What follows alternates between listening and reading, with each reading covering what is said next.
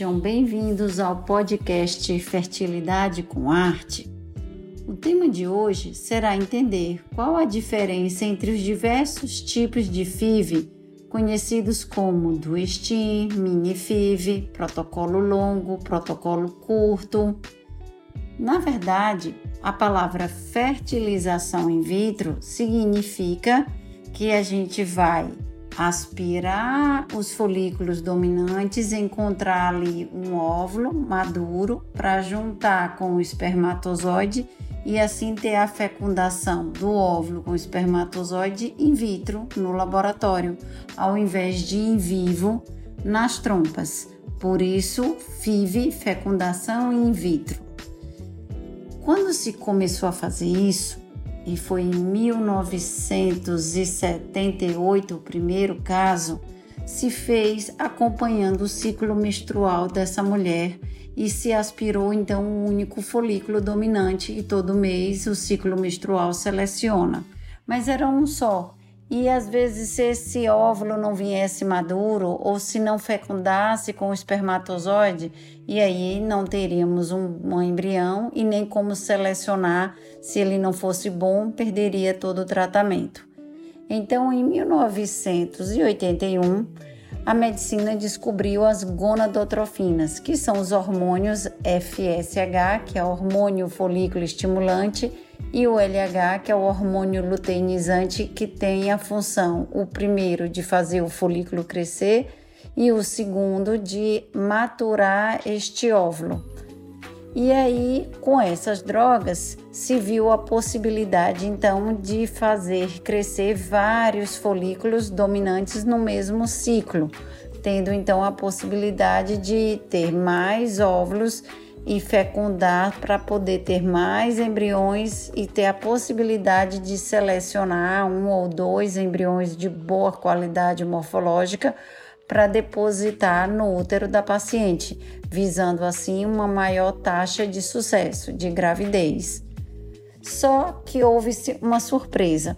Apesar do médico dar a mesma dosagem dessas medicações em várias mulheres, a intensidade do, da resposta do ovário a essa medicação era variável de uma mulher para outra. Tinham mulheres que, com a mesma dose do remédio, cresciam 20 folículos, na outra 10 e a outra 2. E aí, como é que a gente ia então adivinhar qual intensidade e qual a melhor dose da medicação para cada paciente.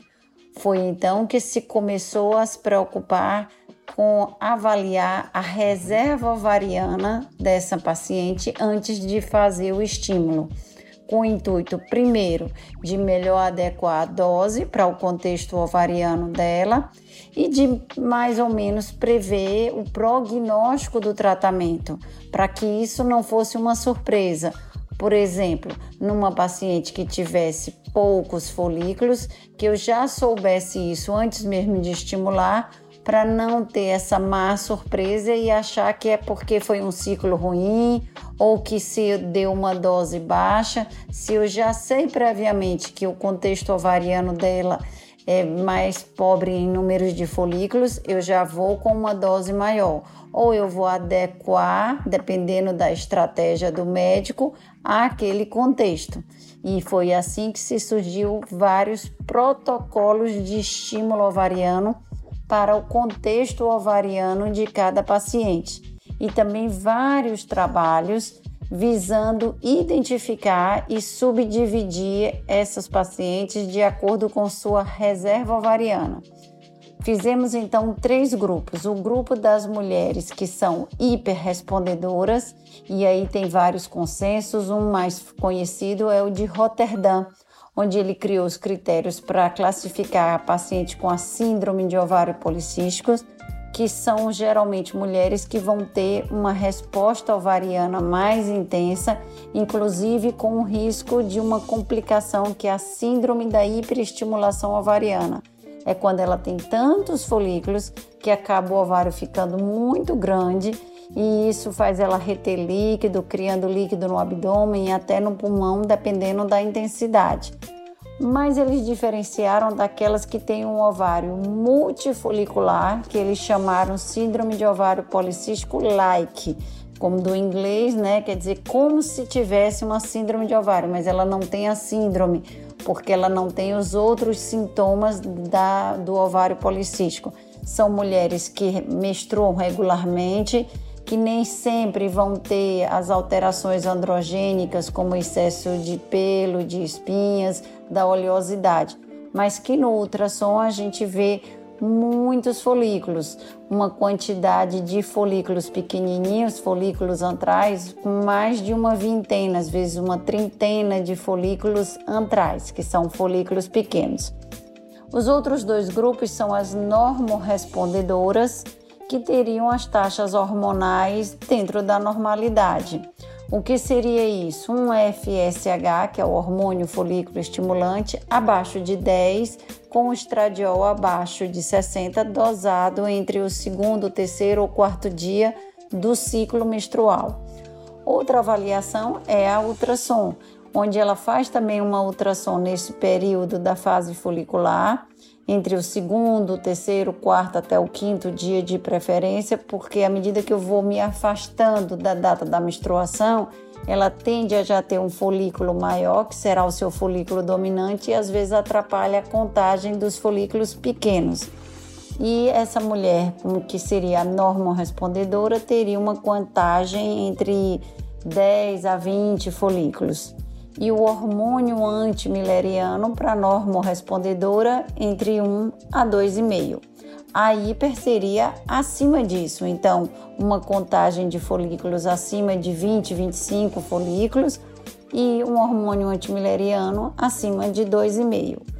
Como o hormônio antimileriano ele não tem o que a gente chama uma oscilação ao longo do ciclo, porque ele não sofre interferência dos hormônios da hipófise, como o FSH e LH, então eu posso dosá-lo em qualquer período do ciclo.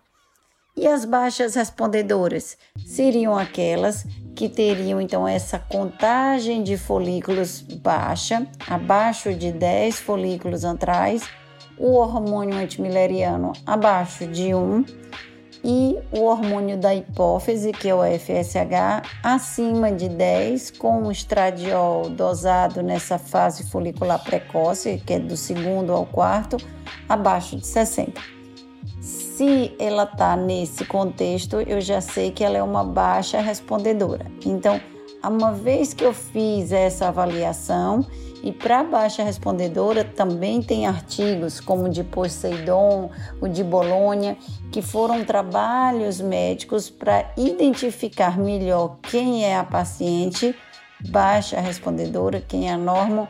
E diante desse conceito em relação ao estoque de folículos dela, de óvulos em potenciais para crescer, é que a gente vai adequar o protocolo de estímulo que é isso que as pacientes que vocês perguntam sobre se deve fazer uma mini FIV, um duistin. Então, o pouco mais conhecido é a hiperestimulação ovariana controlada, que mais há uns 15 anos atrás se usava mais o protocolo longo, que era aquele que a gente dava um bloqueio antes mesmo de ela menstruar ou com pílula, ou com uma medicação que se assemelhava para induzir uma menopausa, para deixar os folículos todos pequenos e aí quando ela menstruava começava o estímulo com essas gonadotrofinas, esses conhecidos FSH e LH. E o curto era porque o estímulo, o número de medicações era mais curto, em vez de começar antes mesmo dela menstruar, que é o longo, eu só começaria a dar qualquer droga, qualquer medicação quando ela menstrua. E aí eu vou fazer uma média de 12 dias de remédio. Depois que ela menstrua, no segundo, terceiro, e aí eu já começo o estímulo. Nesses dois seriam, vamos dizer, a hiperestimulação ovariana controlada, que é o mais comum. Mas no grupo das pacientes hoje, entre normorespondedora para baixa, que quando a gente estimula e dá essas drogas, nem sempre a gente consegue uns 8 ou 10 folículos dominantes, que seria um número confortável para conseguir se selecionar dois ou três bons embriões. O que, que eu vou oferecer então para elas? Filicone foi quem publicou sobre o do Steam. Qual era a ideia? É que, como ele viu que essas mulheres têm pressa, porque o estoque de óvulos dela está já diminuindo, então ele fez esse protocolo curto, onde assim que ela menstruou, ela começou a usar esses hormônios FSH e LH. E ao fim do estímulo, que é uma média de 12 dias, quando eles estavam grandes, que fez a punção, ele deu uma medicação que termina essa maturação, que ele vai fazer ela ter um corpo lúteo e logo depois atrofiar, que é, se chama análogo de GNRH. Então ele dá um pico e atrofia, e aí com isso o corpo lúteo logo após a punção tende a regredir mais rápido. Em média, com uma semana da retirada dos óvulos, elas já vão menstruar. E aí, antes mesmo de menstruar, cinco dias após a punção, ele já começa um novo estímulo, pensando que eu vou pegar aqueles folículos que já seriam os selecionados quando a mulher menstrua, que ainda estão todos mais uniformes, para ter uma segunda onda de recrutamento, de fazer esses folículos pequenos crescer com menor espaço de tempo, porque eu não precisei esperar os 14 dias para ela menstruar da data da punção, que seria a data da ovulação então ele pega só cinco dias de pausa e já começa um novo estímulo. Como ainda existe resquício da medicação do estímulo anterior, isso também já é um benefício e faz em média essa mulher no segundo estímulo ter em média 20% a mais de folículos que vão se tornar dominantes comparado ao primeiro estímulo. Então, veja, uma paciente que é uma baixa respondedora, que vai ter poucos folículos para crescer. Se no primeiro ela conseguiu quatro, eu tenho uma estimativa que no segundo ela consiga seis. E com isso, ao final dos dois estímulos, ela conseguiu 10 folículos dominantes, que provavelmente vai me dar 10 ou 9 óvulos maduros, que já fica um número bom para que o laboratório consiga fecundar e selecionar dois ou três bons embriões. E se tiver mais, ainda sobra para congelar, ou até esses três, ela pode colocar um ou dois e sobrar mais um para congelar para uma segunda tentativa. Mas tem um grupo de mulheres que ainda se torna mais difícil, que são aquelas onde esse estoque de óvulos já está bem alterado é aquela que esse hormônio antimileriano já vai estar abaixo de 0,25 e que o FSH às vezes já está em níveis acima de 15, 16, 20.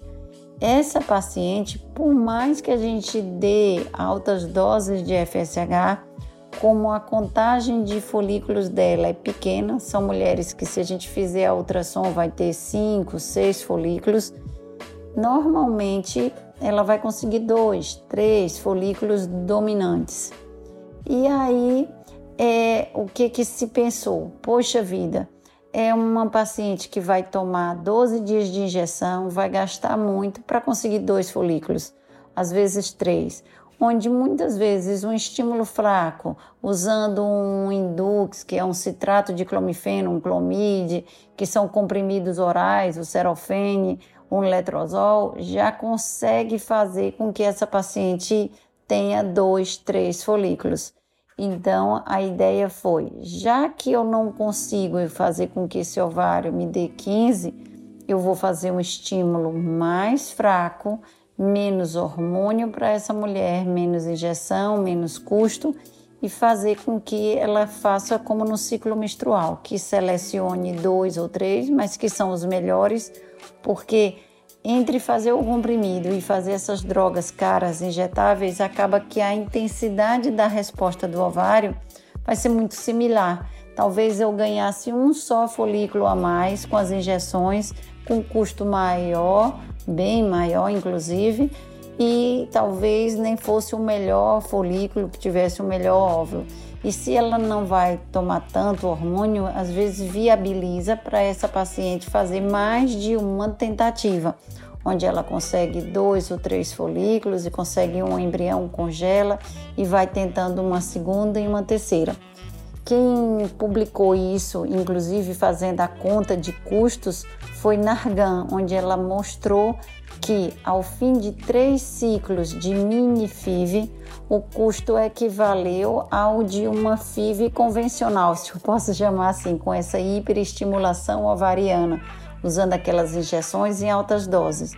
E além do que, ela disse, quando juntou as três mini FIVs, que o custo foi semelhante a uma, é, a taxa de gravidez das três, a acumulada das três minifibs, ao fim das três, essa paciente conseguiu dois embriões, na maioria das vezes de boa qualidade, e conseguiu uma taxa de gravidez em torno de 50%, 60%.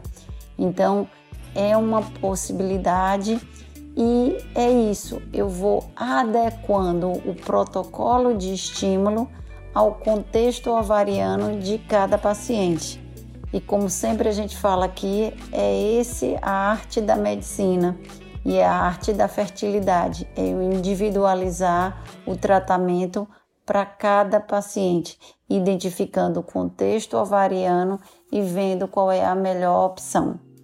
Espero que com isso tenha ficado mais claro para vocês entendeu por que, que existe vários tipos de protocolos de estímulo, mas que todos eles, seja do STIM, seja MiniFIV, seja um protocolo longo, um protocolo curto, tudo é fertilização. O que está mudando na realidade é a dose da medicação, é a ideia de fazer um, um bloqueio antes, no longo, ou já começar assim que ela menstrua, e, que, e não existe um protocolo melhor existe um melhor protocolo para o contexto ovariano de cada uma.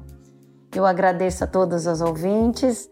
Para relembrar que se chama Altina Castelo Branco, diretora médica da Clínica Arte Fértil. Se vocês tiverem mais perguntas, entre em contato conosco no Instagram artefértil.reprodução humana ou no site artefértil.com.br. Eu agradeço a todos os ouvintes e aguardo vocês no nosso próximo podcast com mais perguntas que nos motivam a fazer esses podcasts. Um abraço a todos.